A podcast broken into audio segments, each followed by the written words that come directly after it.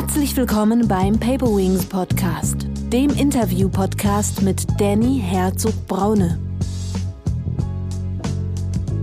Herzlich willkommen zu einer neuen Paper Wings Podcast-Folge, bei der es um das Thema Digital Leadership, also digitale Führung gehen soll. Denn das Führen von Teams, die sich im Homeoffice befinden, hat Corona-bedingt massiv zugenommen. Als Experten zu diesem Thema habe ich Professor Peter Wald in meinen Podcast eingeladen. Ich habe Peter am 6. November als Keynote Speaker zu diesem Thema auf der Jahresversammlung des MFAO kennengelernt. Was ist das MFAO? Das MFAO steht für das Deu Mitteldeutsche Forum akademischer Offiziere für das ich der regionale Leiter für den Bereich Unterfranken mit Sitz in Würzburg bin. Da ich Peters Vortrag hochgradig spannend, zeitgemäß, interessant und damit aktueller denn je empfand, wollte ich ihn unbedingt für diesen Podcast gewinnen. Aber wer ist Professor Peter M. Wald? Peter M. Wald ist Professor für Personalmanagement in der Fakultät Wirtschaftswissenschaft und Wirtschaftsingenieurwesen an der Hochschule für Technik, Wirtschaft und Kultur in Leipzig. Er hat Anfang der 90er als Personaltrainee angefangen bei der Altana Industrie Aktien und Anlagen AG, war von 92 bis 93 Referent Unternehmenskommunikation bei der Milupa AG, war Leiter Personal und Kommunikation bei Acerplan, einer Planungsgesellschaft, äh, 1999 bis 2002 Leiter der Personalbetreuung und stellvertretender Personalleiter für die Stadt- und Kreissparkassen in Leipzig. 2002 bis 2003 war er dann Leiter Human Resources bei den IT Services und Solutions GmbH in Chemnitz und 2003 bis 2009 war er Professor am Fachbereich Wirtschaftswissenschaften der Hochschule für Technik und Wirtschaft in Dresden mit dem Lehrgebiet Management und Organisation.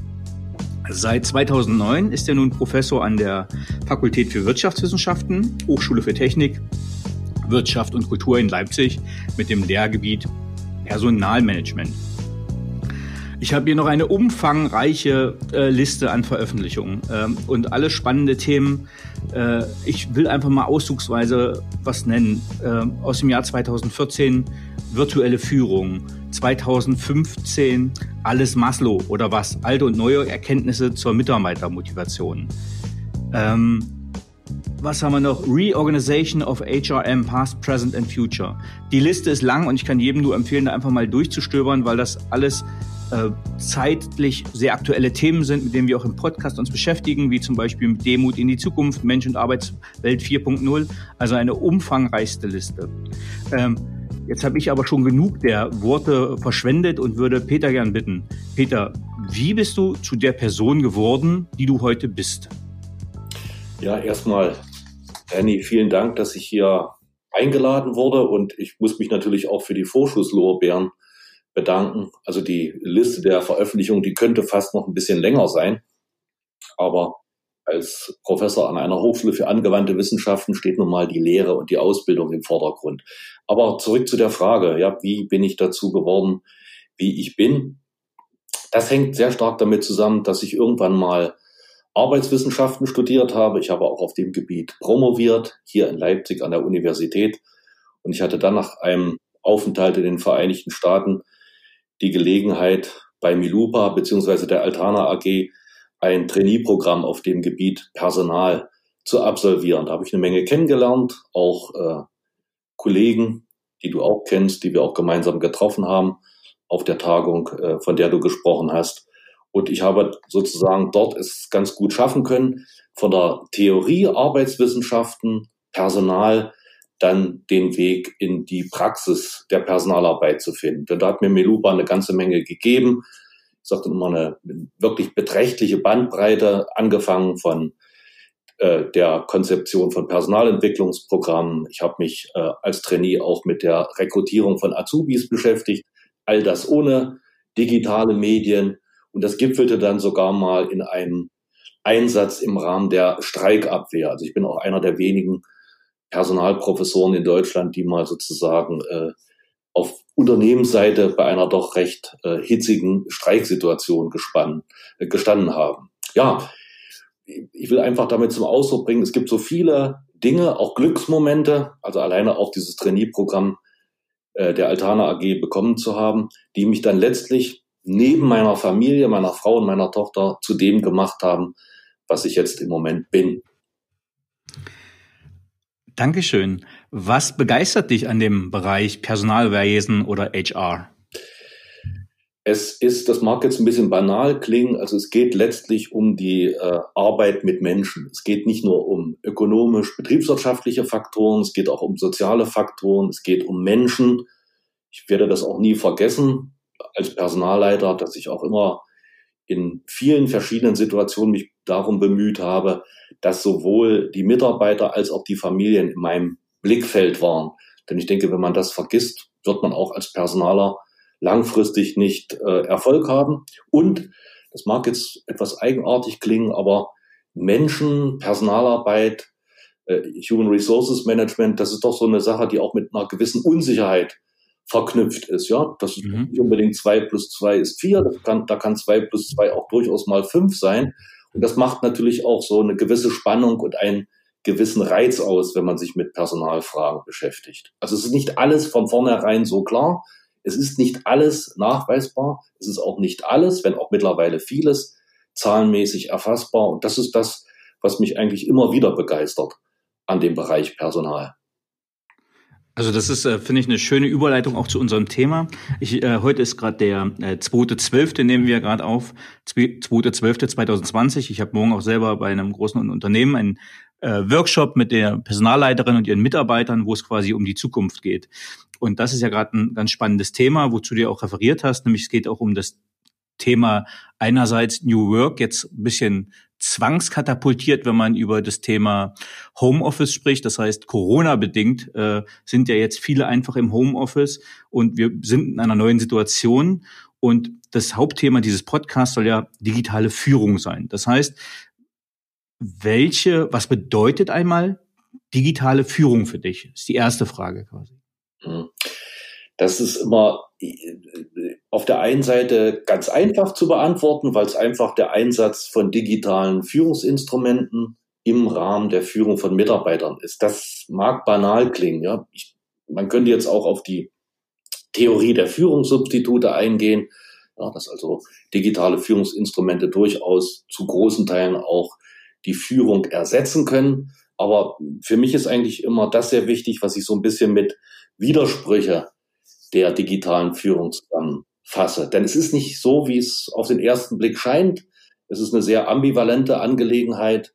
Ja, es ist auf der einen Seite sehr technisch, weil das ja funktionieren muss. Verbindungsgeschwindigkeit, auch die richtige, den richtigen Computer, das richtige Smartphone dafür zu haben. Aber auf der anderen Seite ist es eine wahnsinnige kulturelle Herausforderung, jetzt wirklich mit diesen Dingen erfolgreich umzugehen. Das nächste, was ich dann immer ganz gern erwähne, es ist äh, Führung aus der Distanz, also man ist relativ weit voneinander entfernt oder auch nicht. Das können ja auch so über Etagen sozusagen sein. Aber auf der anderen Seite, wenn man jetzt so wie wir beide hier äh, zusammensitzen, bringt es auch eine beträchtliche Nähe mit sich. Ja, denn ich kann jetzt mhm.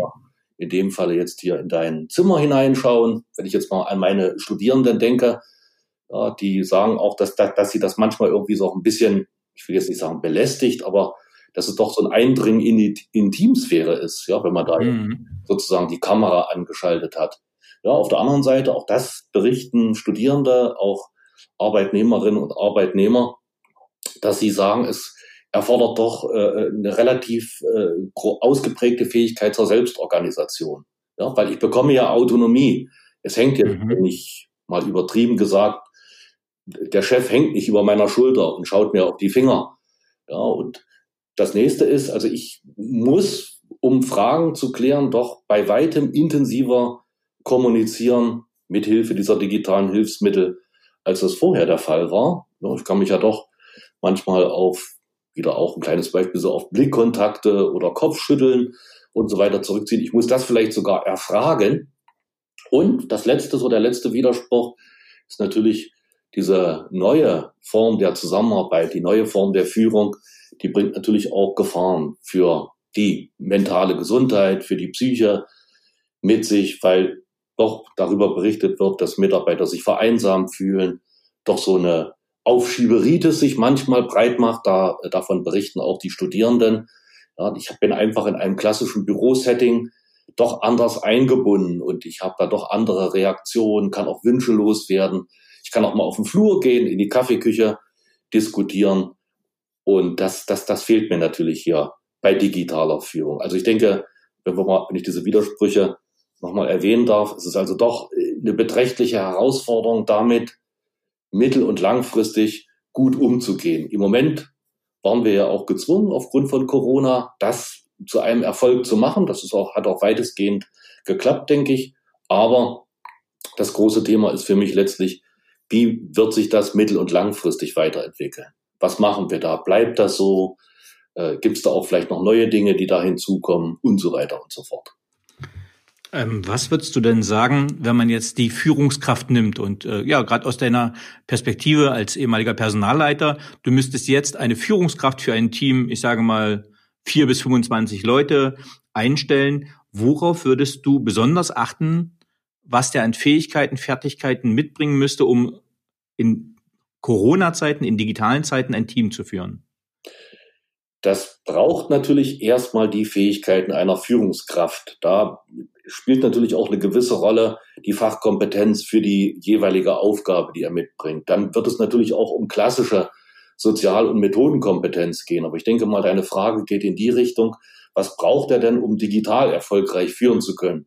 Und da kommen so die klassischen Fragen auch in einer ganz eindrucksvollen Form zum Tragen. Ja, also ich denke mal, der braucht Empathie. Manche sagen auch digitale Empathie.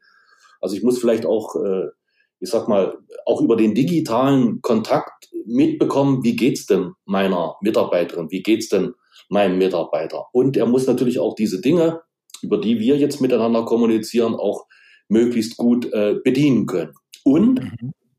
vielleicht knüpft das an den ersten Punkt an, der muss natürlich auch in beträchtlicher Weise auch versuchen, äh, informelle Kommunikation zu betreiben. Er muss auch bereit sein oder auch sie äh, stärker in diesen eins zu eins Kontakt zu gehen. Ich nutze da mit meinen Studierenden dann immer auch nicht unbedingt Zoom und so weiter, sondern Tools, wo es wirklich auch diese, diesen eins zu eins Kontakt äh, gibt. Und die Führungskräfte müssen neben den Aufgaben, die ich jetzt beschrieben habe, auch, ihnen muss es auch gelingen, auch digital diesen eins zu eins Kontakt zu pflegen, um auch mitzubekommen, wie geht's dem Mitarbeiter, wer braucht mehr, wer braucht weniger Unterstützung, wer braucht mehr, wer braucht weniger Informationen. Das ist für mich eine ganz, ganz wichtige Frage. Also digitale Kompetenz und äh, da in besonderer Weise natürlich auch Einfühlungsvermögen, Offenheit, digitale Empathie, um auch digital auf Augenhöhe miteinander umgehen zu können.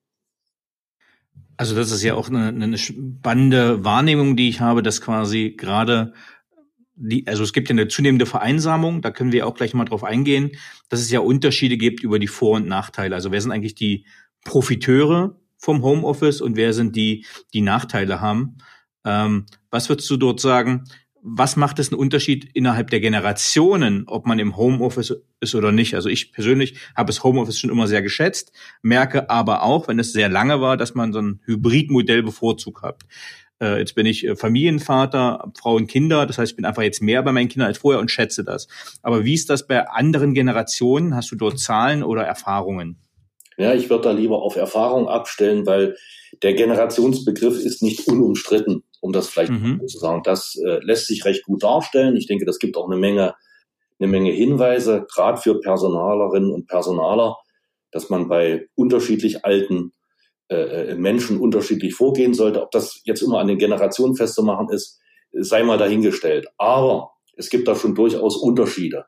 Ja, ich bin bloß nicht der Meinung, dass ich sage, die Älteren, die, äh, die können da gar nicht damit umgehen und die Jüngeren besser das, was ich auch, ich habe auch mal dazu äh, geblockt, ganz kurz festgestellt habe, dass äh, Alter gar keine so große Rolle spielt bei mhm. Mittelalter, äh, mittelalten und bei relativ alten Leuten, sondern dass es eher darum ging, das hat mich auch ein bisschen erstaunt, dass die Jüngeren gesagt haben, wir möchten gerne wieder aus dem Homeoffice zurück ins Office.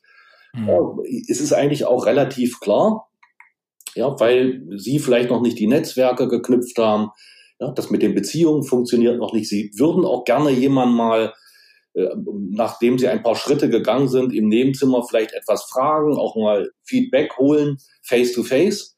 Und das fällt natürlich weitestgehend aus oder es ist sehr, sehr viel schwieriger. unter digitalen Bedingungen. Und wenn wir uns die anderen Gruppen anschauen, dann ist das aus meiner Sicht so, das ist eine Frage, die ist sehr vom Individuum abhängig. Also wie stark ist meine Fähigkeit, mich selbst äh, zu organisieren? Wie stark ist meine Fähigkeit auch sozusagen Informationen mir zu holen? Ja, mhm. ja wenn mir da bestimmte Dinge fehlen. Äh, und äh, natürlich diese Fähigkeit, mir etwas zu holen mit digitalen Hilfsmitteln. Und auch wenn ich mich wiederhole, ja auch die Fähigkeit, mich selbst zu organisieren, auch ganz bewusst sozusagen hier so eine Work-Life-Separation hinzubekommen unter digitalen Bedingungen. Da gibt es ja auch viele, die, ja, die da doch stärker äh, sozusagen äh, eine, äh, eine fließende Grenze wahrnehmen und das führt dann auch dazu, das sind ja auch Studien, die es gibt, dass da doch die Arbeitszeit länger wird, ja, dass das auch zumindest sagen, dass relativ viele, dass auch die Produktivität steigt. Also das weist doch darauf hin, dass es auf der einen Seite ganz gut funktioniert, aber auf der anderen Seite doch äh, dieser, dieses digitale Umfeld doch äh, zu einem höheren Zeitaufwand führt. Und vielleicht ist es auch so, um mal den Ball ein bisschen zurückzuspielen, vielleicht braucht es auch da, abhängig von den einzelnen Mitarbeitern, einer äh, ganz besonderen Hilfe und Unterstützung. Ja, das wäre vielleicht auch so eine Aufgabe. Wir sprechen ja über Personalmanagement heute, was sich vielleicht auch Personaler auf die Fahnen schreiben sollten in Zukunft. Ja, wie kann man da analysieren? Wie kann man auch da sicherstellen, dass Mitarbeiterinnen und Mitarbeiter mit der neuen Situation besser zurechtkommen? Das Beispiel, was du gerade gesagt hast, dass man ja auch gerne mal an die Hand genommen werden möchte, gerade als junger Mitarbeiter, das finde ich eine interessante äh, Aussage. Es gab ja immer, also es gab ja schon Frauen, die in Teilzeit waren oder eher Homeoffice waren. Oder man hat gesagt, die Leute, die im Homeoffice sind, sind oft eher benachteiligt, weil die sich nicht so, ich sag's mal bewusst, produzieren können. Mhm. Das heißt, sie sind oft nicht wahrnehmbar, ihre Leistungen nicht offensichtlich sichtbar durch reine körperliche Präsenz im Unternehmen. Das hätte jetzt quasi dadurch zugenommen. Das heißt, im Prinzip ist es ja fast mehr wieder so eine Art Gleichberechtigung, dass die, die vorher schon im Homeoffice sind, genauso wenig oder stark sichtbar sind äh, wie, wie alle anderen auch. Ähm, und du hast dich auch gerade bezogen auf ja auch so einen Artikel. Es gab letztens im Harvard Business Manager von Frau Professor Rothbard von der Wharton School ja genau diese Einteilung in Segmentierer und Integrierer. Mhm. Ähm, das heißt, die Leute, die eher das Homeoffice, so wie ich, ich bin eher so ein äh, Integrierer. Das heißt, ich vermische privat und beruflich sehr stark. Mhm. Aber das ist für die, die Segmentierer sind, das heißt, die das klar trennen wollen, natürlich eine negative Herausforderung, sage ich mal so äh, die lieber, glaube ich, ihr, ihr, Büro haben wollen. Ähm, glaubst du das also, äh, dass ob man dieses Homeoffice erfolgreich und gut hinkriegt, ganz stark eine Persönlichkeitsfrage ist? Auf alle Fälle. Also der festen Überzeugung bin ich. Ja, und diese Unterschiede, die du jetzt auch erwähnt hast, die müsste man natürlich mit entsprechenden Instrumenten, Verfahren, auch mit Hilfe, darüber haben wir ja gerade gesprochen, auch versuchen auszugleichen. Und es wird natürlich auch jetzt, wenn wir mal versuchen, Covid-19 etwas auszublenden, es wird natürlich auch in Zukunft so sein, dass es Mitarbeiter gibt, die lieber und besser im Büro arbeiten. Und es mag auch Mitarbeiter geben, die besser und lieber auch zu Hause oder, was ich auch ganz gerne immer erwähne, auch vielleicht an einem dritten Platz arbeiten. Ja, vielleicht treffen die sich mit ihren Kollegen in einem Coworking Space, weiß ich nicht. Also da ist die Bandbreite dieser hybriden Lösung doch sehr, sehr groß aus meiner Sicht. Und das muss man dann auch abwägen, auch, äh, ich denke, gemeinsam diskutieren, was da jeweils die beste Lösung auch ist. Könntest du denn schon sagen, wie sich die Arbeitswelt vor und nach Corona verändert hat? Äh, das kann ich jetzt nur schlagwortartig äh, beantworten. Darüber haben wir jetzt auch äh, gesprochen. Also mhm. ich denke, dass bei den Mitarbeitern, die äh, sozusagen Homeoffice auch machen können, dass es dort eindeutig so ist, dass der Anteil derjenigen doch sehr, sehr stark gestiegen ist. Da zitiert, zitiere ich auch immer gern diese ZDW-Studie, dass man da wirklich gesagt hat, also vor der Pandemie 12 Prozent im Homeoffice und äh, in der Pandemie 35 Prozent. Und das ist schon recht beträchtlich, auch wenn das jetzt so äh, recht platte Zahlen sind. Aber ich denke doch, dass so eine fast Verdreifachung doch eine ganz äh, beträchtliche Größenordnung zum Ausdruck bringt. Ja, man fasst das ja auch mal so ein bisschen zusammen mit ja, mehr Home und weniger Office. Also ich denke, das kann man schon sagen. Die Frage ist nur, und da bin ich mir auch relativ unsicher, wie das dann nach der Pandemie, nach Covid-19 weitergeht. Ja, denn ich kann mir jetzt wieder vorstellen, da reiben sich einige Führungskräfte schon wieder die Hände und sagen, ich habe dann wieder alle Schäfchen ja, beieinander. Ich kann da wieder sehr schön kontrollieren und auch die Aufsicht führen. Man hat das ja sogar im Sommer jetzt ein bisschen getestet. Mhm. Wenn da, da werden auch, wenn, man, wenn da viele ehrlich sind, werden sie das auch bestätigen. Im Moment spitzt sich ja die Situation sehr, sehr stark zu. Aber die Frage ist natürlich, was, was kommt danach? Und ich bin auch der festen Überzeugung, das zeigen auch Studien vom IAO Stuttgart, äh, Führungskräfte brauchen natürlich genauso Hilfe, ja, jetzt neu führen zu können. Und äh, da, das fällt auch nicht äh, vom Himmel. Ja, da spricht man ja auch hier von digitalen Bootcamps und so weiter und so fort. Also ich denke, da gibt es auch beträchtliche Widerstände, auch wenn das nicht klar artikuliert wird, äh, jetzt dann auch digital zu führen. Da braucht es auch doch gewisser Initiativen, auch gewisser Vorbildrollen ja, vom Top-Management. Auch das wird ja sehr gerne angesprochen, dass die auch wirklich sagen, wie, äh, wie wird denn digital geführt? Wie kann man das denn machen? Welche Mittel stehen mir da zur Verfügung? Und so weiter und so fort. Das ist aus meiner Sicht auch eine ganz große Herausforderung, wenn wir uns wieder, ich sag mal, der normalen äh, Situation äh, annähern. Ich denke, du kennst ja auch die Artikel, die vor Monaten hier so die Runde gemacht haben, dass äh, viele Unternehmen gesagt haben, wir schicken jetzt alle in mhm. Homeoffice für immer, Twitter in den USA, ja, auch Allianz äh, spricht davon Größenordnung. Und da geht es natürlich auch darum, nehmen wir mal den klassischen Bericht, äh, äh, den klassischen Begriff dafür, um Liegenschaftskosten zu sparen. Mhm. Ja, das bedeutet natürlich auch, was viele vielleicht auch vergessen ist, äh, mit Homeoffice nimmt natürlich auch die Möglichkeit zu, diese Aufgaben, die jetzt sozusagen dezentral erledigt zu werden, vielleicht auch ganz weit zu dezentralisieren. Ja, das, Direkt nach Indien oder ja, äh, in Billiglohnländer. Oder? Da gibt es auch äh, durchaus Chancen mhm. in Osteuropa und so weiter und so fort. Also ich kann da Liegenschaftskosten sparen, ich kann eventuell sogar Personalkosten sparen. Ja, aber alles, wie gesagt, sehr, sehr widersprüchlich. Also fällt mir jetzt gerade auch dazu ein, ja, ich habe natürlich auch die Möglichkeit, das ist jetzt sehr positiv, jetzt so äh, wichtige Fachkräfte, äh, äh Mitarbeiter aus dem Bereich, wo das alles sich im Engpass befindet, jetzt sozusagen aus der Distanz zu rekrutieren, ja, oder an Bord zu holen. Also es ist alles, ich komme immer wieder sozusagen auf diesen Strauß an Widersprüchen zurück, die diese ganze Situation äh, mit sich bringt. Und jedes Unternehmen, jede Führungskraft, jedes Team muss auch versuchen, sozusagen eine, eine eigene Lösung zu finden, was jetzt auch bezogen ist auf das, was ist das für eine Führungskraft, was sind das für Mitarbeiter, was ist das für eine Aufgabe und was ist für ein Unternehmen. Und dann mhm. sozusagen die optimale hybride Lösung letztlich zu finden. Ähm, jetzt sind wir ja beide quasi Wissensarbeiter, äh, aber quasi ja nicht jeder kann ja sein sein, ja, seine Arbeit von einem Rechner aus verrichten. Nehmen wir mal klassische Produktion. Weißt du, wer quasi im Homeoffice arbeitet und wer nicht? Also gibt es da Brancheneinblicke oder gibt es dort Unterschiede, wo man sagen kann, okay, es geht bei dem Bereich, geht's in die Branche, äh, geht's in diese Richtung und bei dem, in der Branche geht's in eine andere Richtung, was Digitalisierung und Homeoffice betrifft?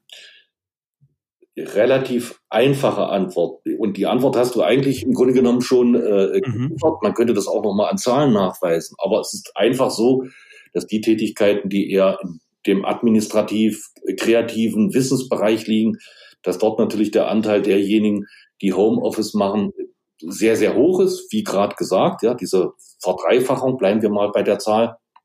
Und bei den anderen gibt es natürlich durchaus Probleme, das jetzt sozusagen auch in einer ähnlichen Form äh, äh abzubilden. Ja, da müsste man jetzt einfach mal reinschauen. Ich denke, bei äh, kreativen Dienstleistungen etc.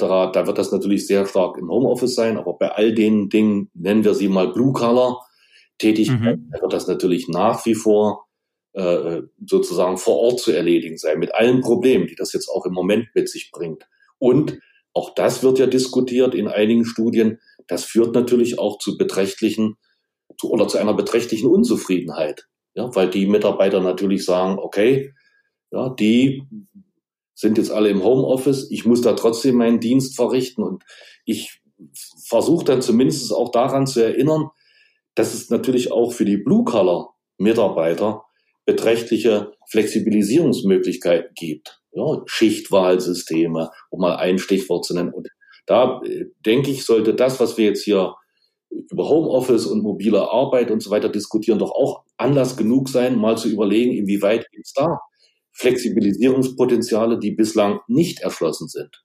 Ja, um auch mal diesen Impuls oder diese Unzufriedenheit, die da zweifelsohne existiert, aufzunehmen. Denn das ist, halte ich für relativ gefährlich hier, wenn da so ein Digital Divide, wird das ja auch bezeichnet, wenn so ein mhm. Digital Divide in den Unternehmen entsteht. Das halte ich nicht für besonders positiv auf mittlere und lange Frist. Ähm, jetzt war ja quasi, wenn man so, ich nehme New York einfach mal als ähm, populistischen Überbegriff. Ähm, wenn wir mal so New York gesehen haben, was ist so ein, äh, was ist so ein modernes, mondänes Startup-Unternehmen, dann haben wir gesehen, okay, da steht eine Playstation, da steht ein Kickertisch, äh, da ist der Getränkekühlschrank, da ist man stark in die Richtung gegangen. Wenn das jetzt aber auch selbst in diesen Unternehmen oder wie in anderen Unternehmen ganz stark nach Hause verlagert wird, was hat das dann für Auswirkungen auf die äh, Loyalität zum Unternehmen? Weil im Prinzip arbeite ich ja von zu Hause aus, also diese Benefits fallen weg. Müssen da Unternehmen irgendwas beachten oder ist das eine Gefahr für die Loyalität gegenüber dem Unternehmen? Ich halte das äh, durchaus für eine Gefahr. Da sind wir noch wieder hier bei den kulturellen Fragen, bei den Widersprüchen. Mhm. Und äh, das bedarf auch ganz ausdrücklicher Aktivitäten, um jetzt auch, äh, ich sag mal in dem Zusammenhang, jetzt mal jenseits der Benefits auch kulturelle Impulse zu setzen. Was sind wir für ein Unternehmen? Was gibt's da für neue Ideen? Gibt es neue Initiativen, die wichtig sind? Wofür stehen wir eigentlich als Unternehmen? Das kann man aus meiner Sicht innerhalb bestimmter Grenzen auch natürlich digital kommunizieren, auch äh, digital weitergeben, äh, Mitarbeiter auch versuchen zu beteiligen an den Dingen. Das spielt jetzt sogar eine noch viel, viel größere Rolle, als das vielleicht unter sozusagen nicht Homeoffice Bedingungen war. Also das muss man auch bewusst aufnehmen, Mitarbeiter mitnehmen, auch Initiativen versuchen zu installieren und so weiter. Gibt es schon Schlüssellehren, die wir aus der Krise ziehen können? Also wir haben jetzt quasi den zweiten Lockdown, sage ich mal. Äh, wir hatten die erste Phase. Wie würdest du die beschreiben und wie würdest du jetzt die quasi die zweite Phase beschreiben? Also Schlüssellehre, Schlüssellehre Nummer eins ist, es funktioniert mit mobiler Arbeit und Homeoffice. Es geht. Ja, Digitalisierung funktioniert, äh, das führt nicht zu beträchtlichen Nachteilen, eher absehbaren Vorteilen, mhm. die wir ja auch jetzt hier kurz gesprochen haben. Das wäre sozusagen die erste Schlüssellehre. Die zweite Schlüssellehre ist, man sollte diesen Impuls jetzt aufnehmen, Modernisierung, Digitalisierung und auch versuchen, auf andere Bereiche auszudehnen. Da bin ich relativ schnell wieder bei meiner äh, äh bei, bei, meiner, bei meinem Thema Ausschöpfung von vorhandenen Flexibilisierungspotenzialen. Und ich denke, du hast jetzt mehrere Male auch New Work angesprochen. Ich denke, das könnte auch der Einstieg in eine Diskussion mittel- und langfristig sein, doch über neue Formen der Zusammenarbeit nachzudenken, auch äh, äh neue vertrauensbasierte Formen der Arbeitsbeziehung viel stärker zu thematisieren. Also das wäre gut. Das alles steht unter der großen Überschrift auch, weil es ja jetzt funktioniert hat, doch auch mal zu schauen, warum hat es denn funktioniert? Wie hat es funktioniert? Große Überschrift jetzt auch. Also wie können wir aus der Situation und aus der Bewältigung der Situation lernen? Das ist sozusagen das Entscheidende. Und das sollte auch jedes Unternehmen weitestgehend für sich machen, weil Patentrezepte gibt es nicht. Ja, dass man sozusagen auch gerade von den Teams, von den Mitarbeitern, von den Führungskräften doch versucht zu lernen, bei denen das nachgewiesenermaßen recht gut funktioniert hat. Und das dann letztlich auf die anderen Bereiche auszudehnen. In der Lehre versuche ich das immer so zu sagen, dass äh, digital gestützte oder Online-Lehre doch äh, ganz andere äh, Erfolgsfaktoren hat, als das vorher war. Also so eine 1 zu 1 Übertragung äh, einer klassischen Vorlesung in Zoom funktioniert nicht. Es braucht doch ganz andere Möglichkeiten äh, sozusagen für ein Involvement für eine Beteiligung der Studierenden zu sorgen. Mhm. Ähnlich stelle ich mir das auch in Unternehmen vor, einfach mal zu überlegen, was macht uns dann erfolgreich. Und dann kann es insgesamt in Summe sogar doch Impuls sozusagen für die weitere Entwicklung äh, der Wirtschaft insgesamt geben. das sollte meiner, aus meiner Sicht das Ziel sein. Meinst du, das war jetzt auch ein guter Turbo? Ich sage mal, Deutschland ist ja im Bereich Digitalisierung gefühlt ein Schlusslicht im Bereich der Industrienationen gewesen oder ist, Punkt, lasse ich mal offen. Ähm, ist das jetzt ein Turbo gewesen für die deutsche Wirtschaft, diese Corona-Krise im Bereich Digitalisierung? Das würde ich bejahen. Mhm. Was die Einschätzung jetzt von dir angeht, ist letztlich so, oder ich betrachte das so, dass Deutschland jetzt doch einen äh, gewaltigen Sprung nach vorn getan hat. Gezwungenermaßen zwar und das war ja auch Thema, das wird man nicht mehr zurückschrauben können. Also ich weiß jetzt nicht, ob wir äh, im Spitzenfeld sind. Also ich denke, da dürften die skandinavischen Länder uns nach wie vor noch weit voraus sein. Aber es ist sozusagen auch der, na, sagen wir mal, der Schuss vor dem Bug gewesen oder vielleicht sozusagen äh, äh sozusagen äh, der Anstoß jetzt da doch etwas anders mit den Dingen umzugehen. Und das, äh, ich denke, das hat Deutschland gut getan.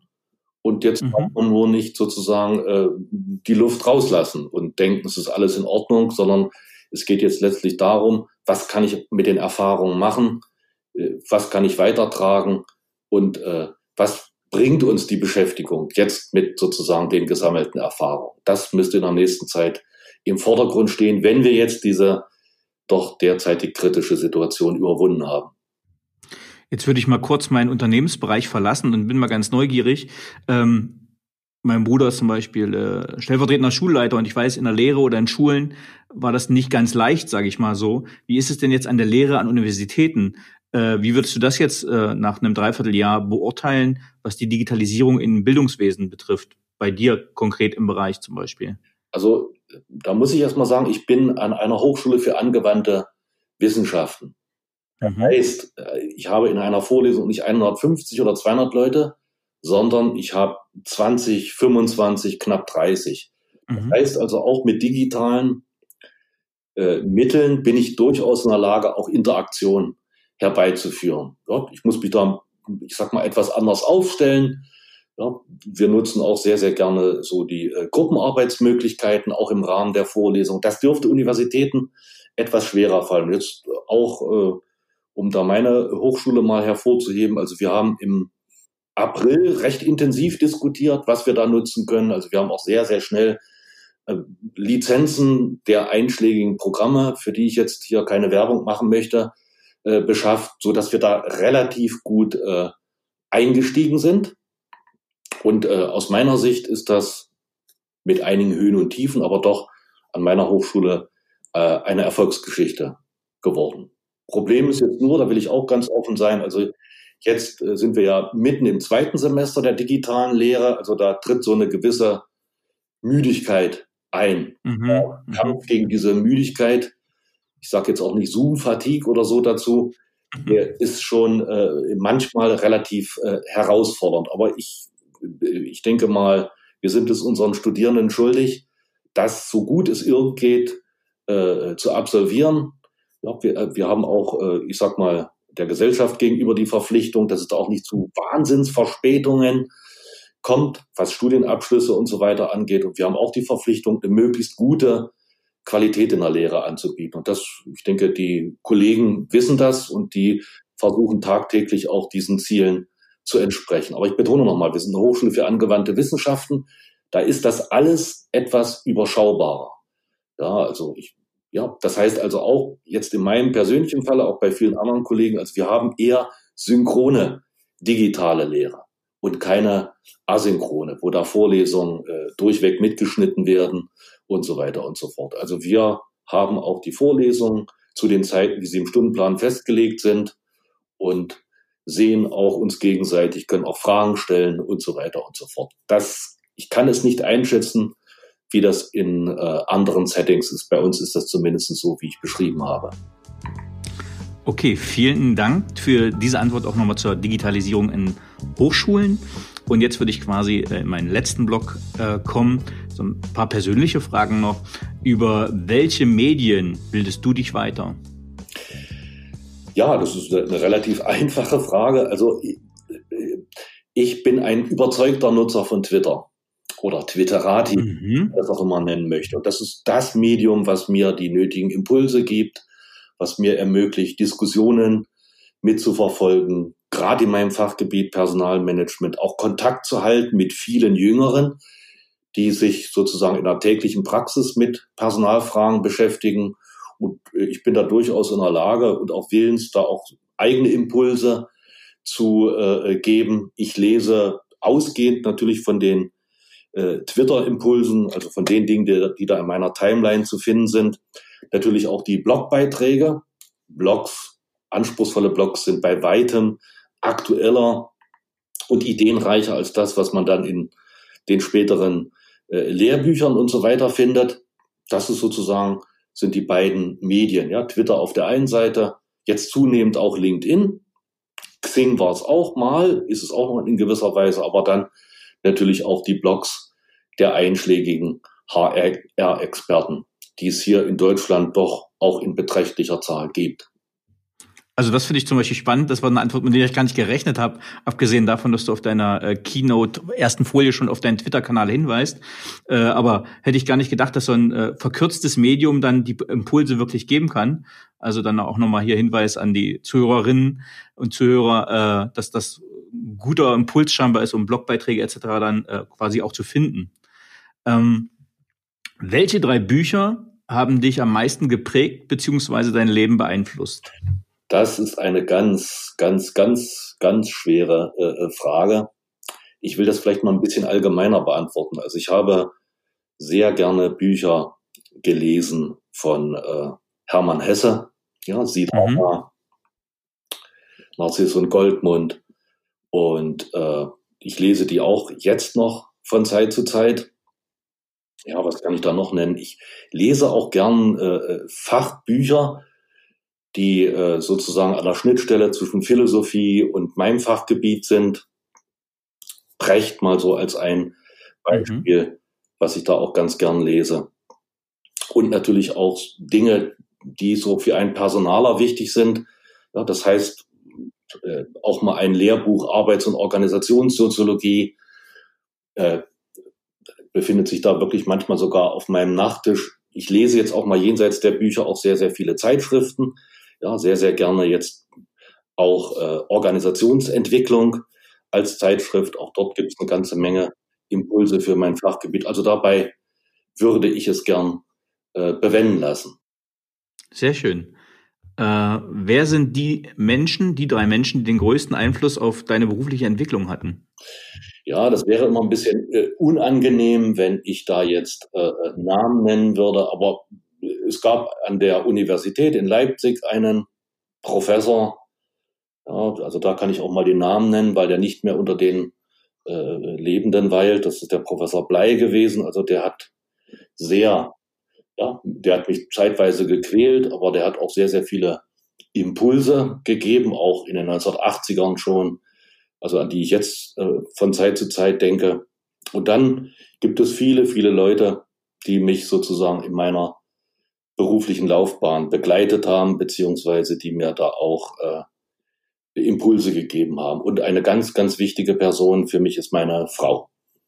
Ja, denn ich denke, dass die doch in sehr, sehr starkem Maße das äh, äh, mich so bewegt hat, dass ich auch äh, an einer Position bin, die ich vielleicht ohne die Unterstützung und die Begleitung meiner Frau nicht erreicht hätte. Sehr schön. Vielleicht gleich direkt angelehnt daran eine ähnliche Frage. Wer sind für dich, egal ob lebend oder verstorben, Vorbilder und warum? Das ist natürlich eine ganz, ganz, ganz äh, schwere, schwere, schwere Frage. Ja, aber wenn man so über Vorbilder spricht, ja, dann bin ich auch ganz schnell bei Bonhoeffer. Ja, das ist, Widerstand, äh, ja, 21. Juli. Auch, ja, auch 20. Juli, Entschuldigung. Ja, auch äh, äh, theologische Ansichten, die er vertreten hat, der Lebensweg, ja, auch die Beharrlichkeit und äh, natürlich auch die Gefahr, ja, die sich mhm. sozusagen mhm. mit dem äh, Leben verknüpft. Ja, und dann gibt's sehr viele Menschen, das will ich auch gar nicht so sehr hervorheben, die da doch auch im Impulse gegeben haben. Das sind auch Lehrer gewesen an der Schule, wo dann später sogar äh, Freundschaften entstanden sind. Und das sind natürlich auch äh, ich will es mal so sagen, auch, auch Führungskräfte, die ich hatte in meiner beruflichen Laufbahn, die da doch äh, zumindest in Teilen, denke ich, äh, eine Vorbildwirkung auf mich hatten.